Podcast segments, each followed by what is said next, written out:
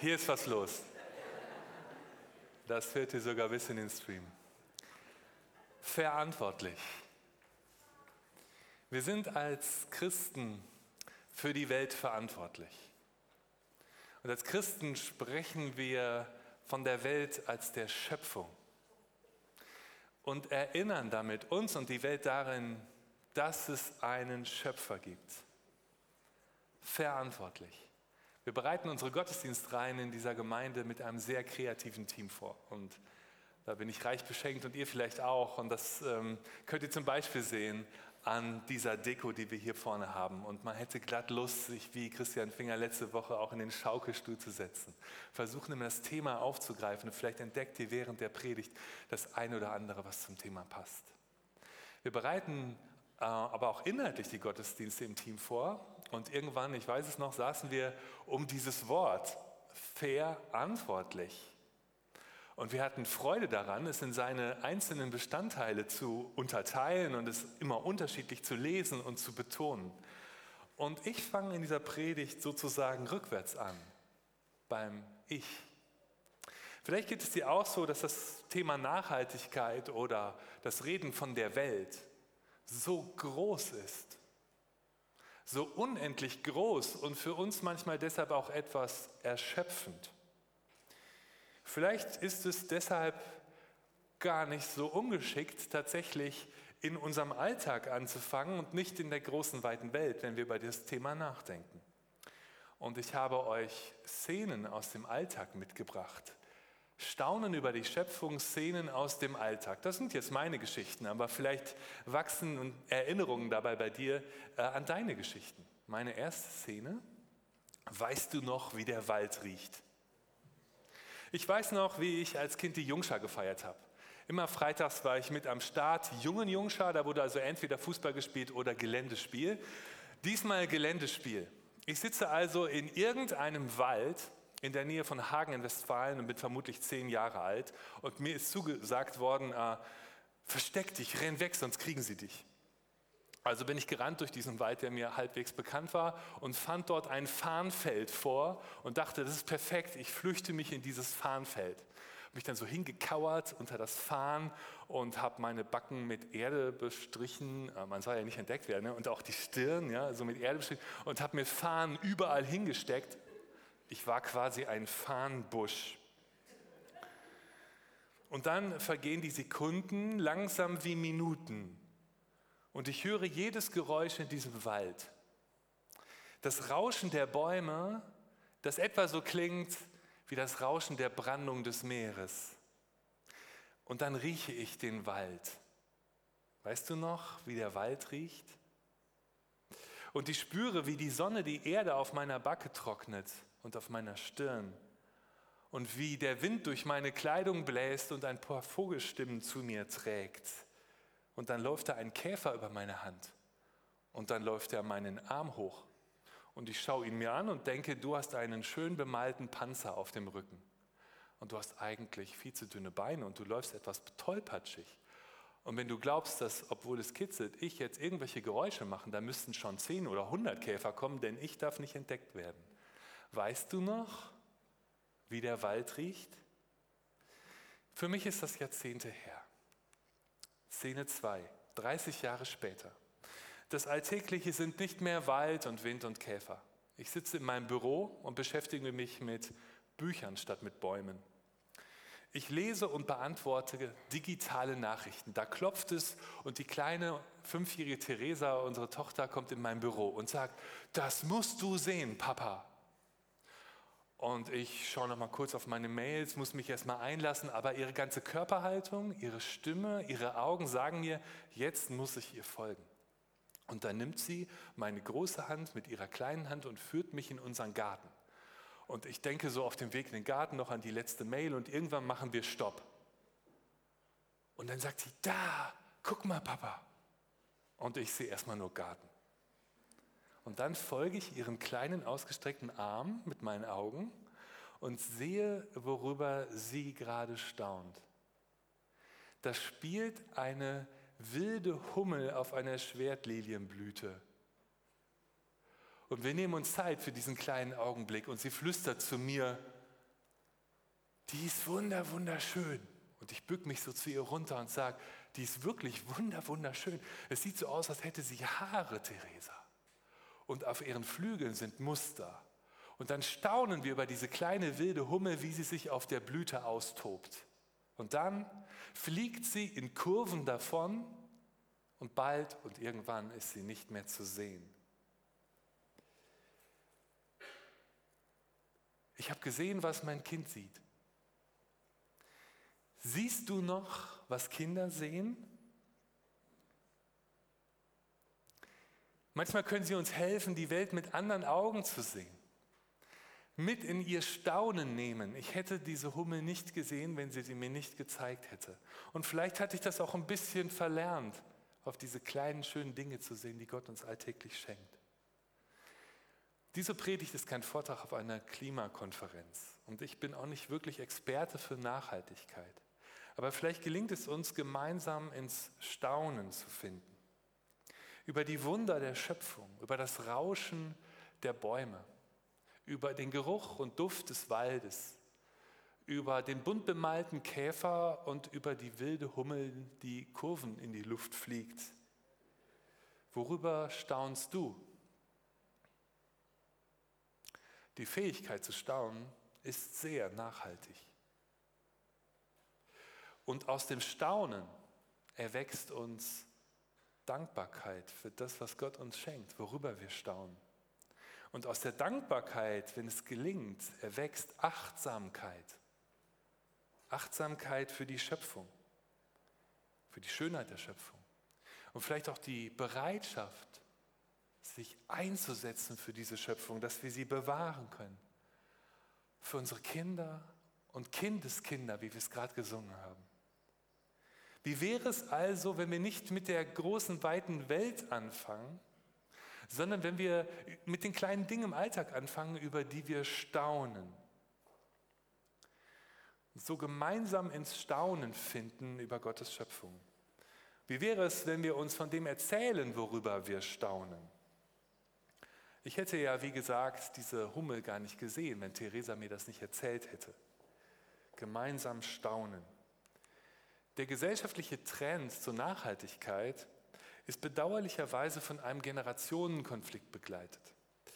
Die Generationen Jung und Alt streiten sich gelegentlich darüber, ähm, wie viel Maß, mit wie viel Maß wir das Thema Nachhaltigkeit voranbringen müssen. Und teilweise machen sich gegenseitig Vorwürfe über die richtige Verwendung der Ressourcen, die uns noch verbleiben. Dieses Klima zwischen den Generationen ist aber kein gutes Klima, für die Größe der Aufgabe, vor der wir stehen.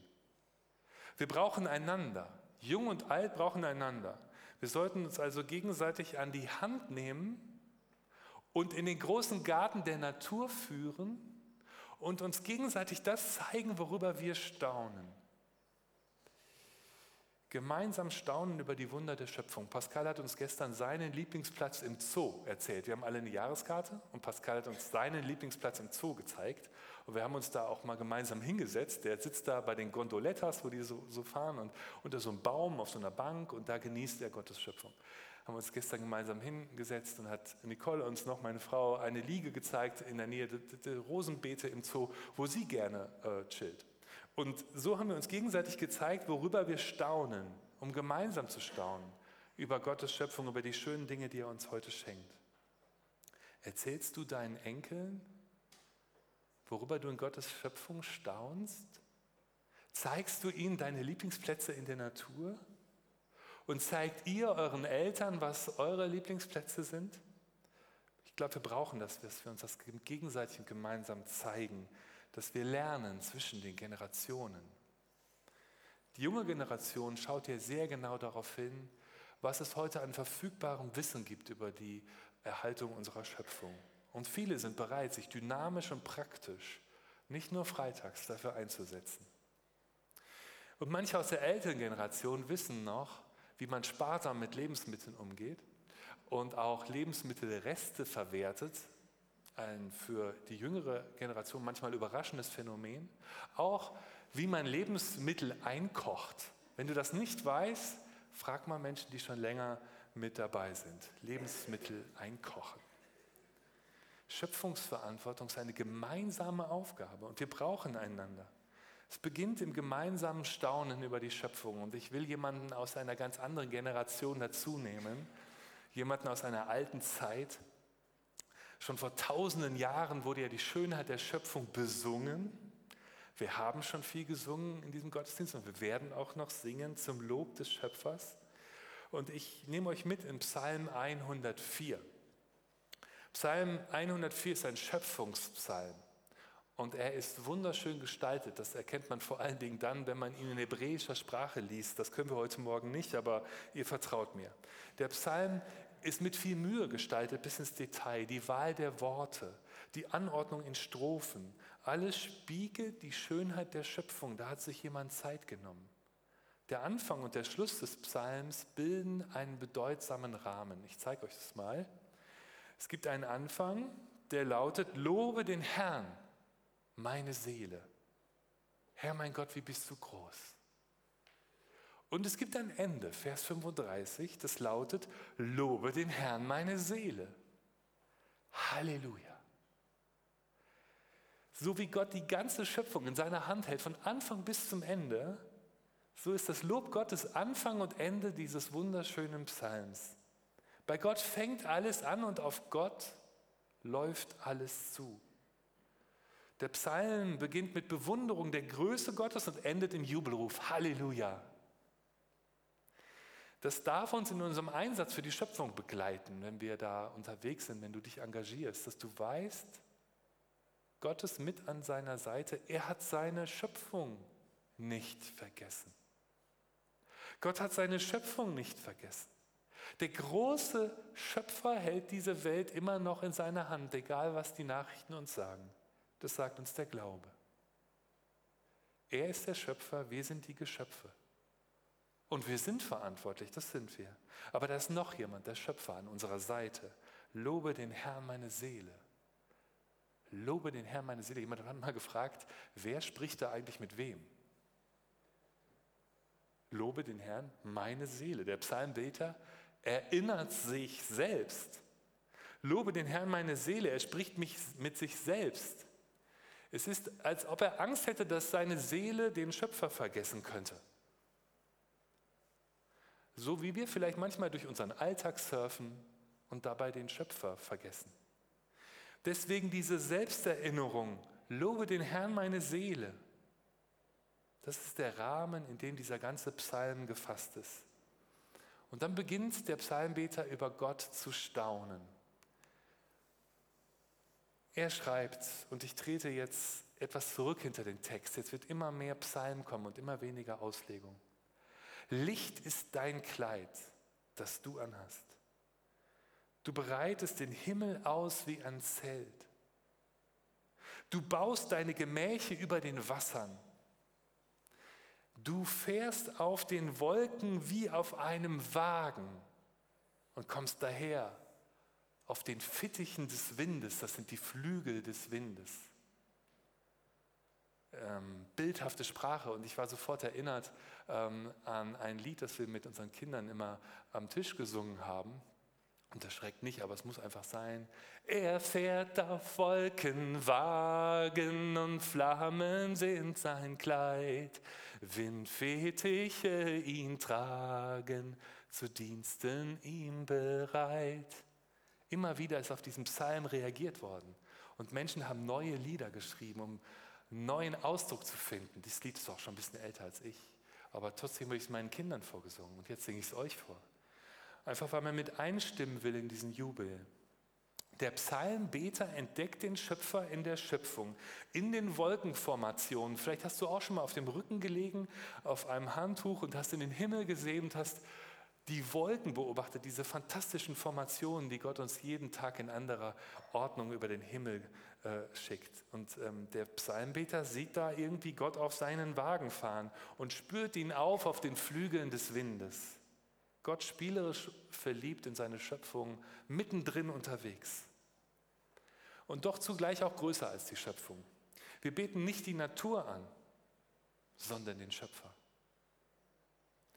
Er ist mächtiger als die Urgewalten des Wassers, Die Verse 6 bis 9 beschreiben das sehr schön. Dort heißt es, die Fluten hatten das Land bedeckt. Das Wasser stand über den Bergen. Vor deiner Stimme bekam es Angst. Es floh vor dem Grollen deines Donners. Von den Bergen floss es ab in die Täler an den Ort, den du ihm zugewiesen hast. Dann hast du den Wassern Grenzen gesetzt. Nie wieder darf es die Erde überfluten. Gott hat dem Wasser Grenzen gesetzt. Er will nicht, dass die Meeresspiegel steigen und die Erde überfluten. Der Psalmbeter wusste noch nichts davon, dass wir die Welt einmal so verändern würden, dass die Schöpfung sich verändert und die Meeresspiegel wieder steigen und unseren Lebensraum verschlucken oder zu verschlucken drohen. Der Schöpfer schenkt uns Lebensraum. Unsere gemeinsame Aufgabe ist es, ihn zu kultivieren und ihn zu bewahren und die Fluten zu begrenzen. Gott sei Dank gibt es heute Menschen, die das Klima erforschen. Gott sei Dank gibt es Menschen, die Ideen entwickeln, wie wir den Klimawandel reduzieren können. Aber alle Forscher und alle Politiker zusammen können den Klimawandel nicht aufhalten. Sie brauchen dich und mich. Sie brauchen uns alle, dass wir den von Gott geschenkten Lebensraum bewahren dass die Meeresspiegel nicht unseren Lebensraum verschlucken. Der Psalmbeter staunt weiter über das Zusammenwirken in der Schöpfung Gottes. Schau auf die nächsten Verse, die wir in dem Psalm finden.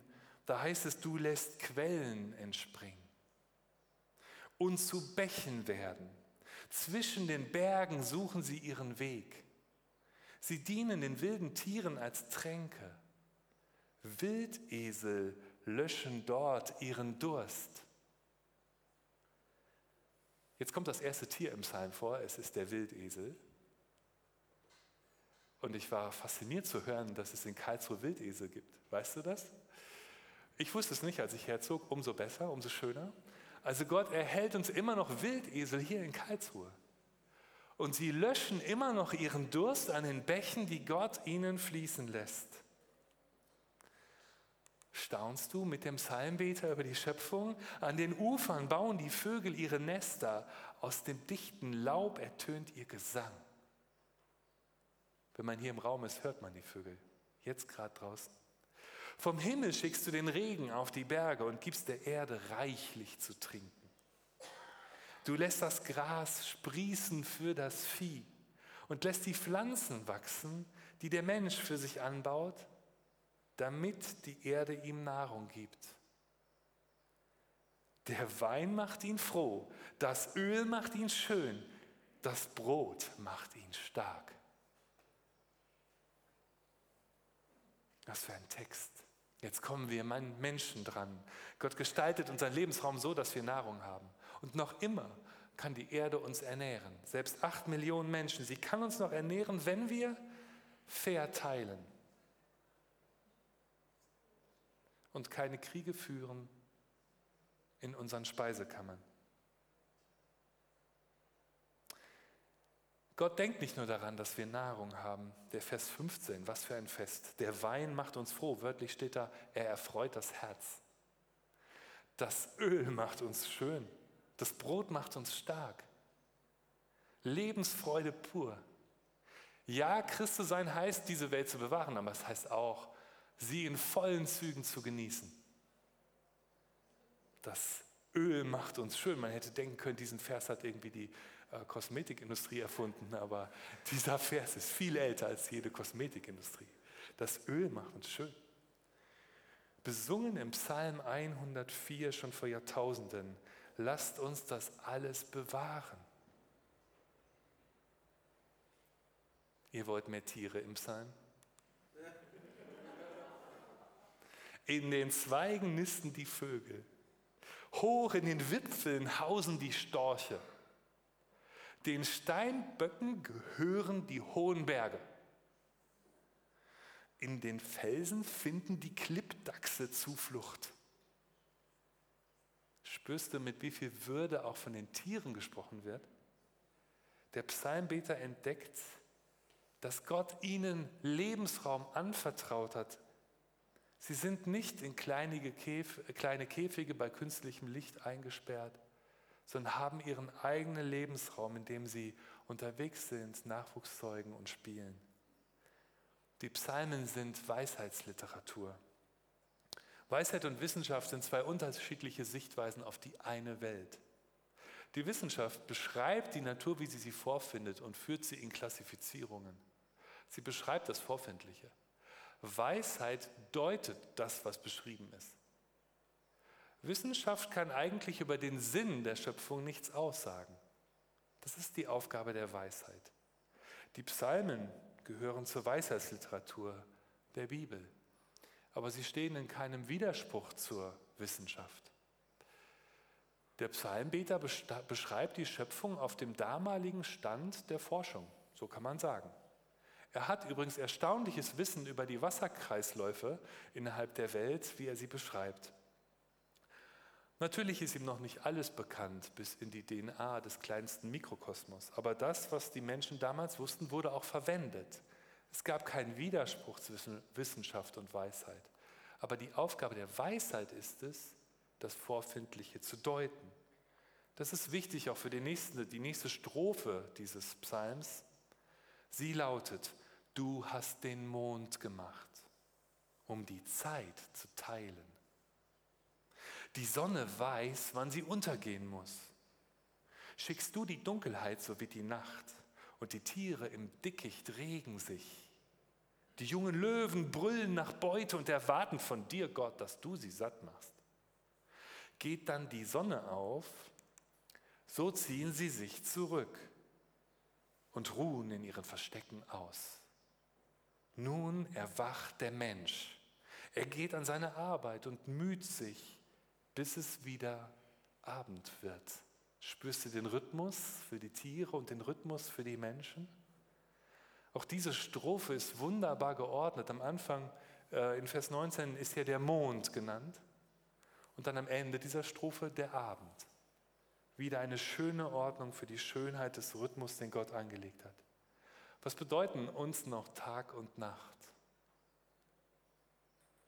Ich frage das nicht anklagend, ich frage das ganz offen aus der jahrtausendealten Tradition dieser Weisheitsliteratur. Was bedeuten uns Tag und Nacht? Wir haben ja die Kontrolle übernommen über das Licht. Und schaffst du es ohne Smartphone ins Bett? Was bedeutet uns dieser alte Rhythmus?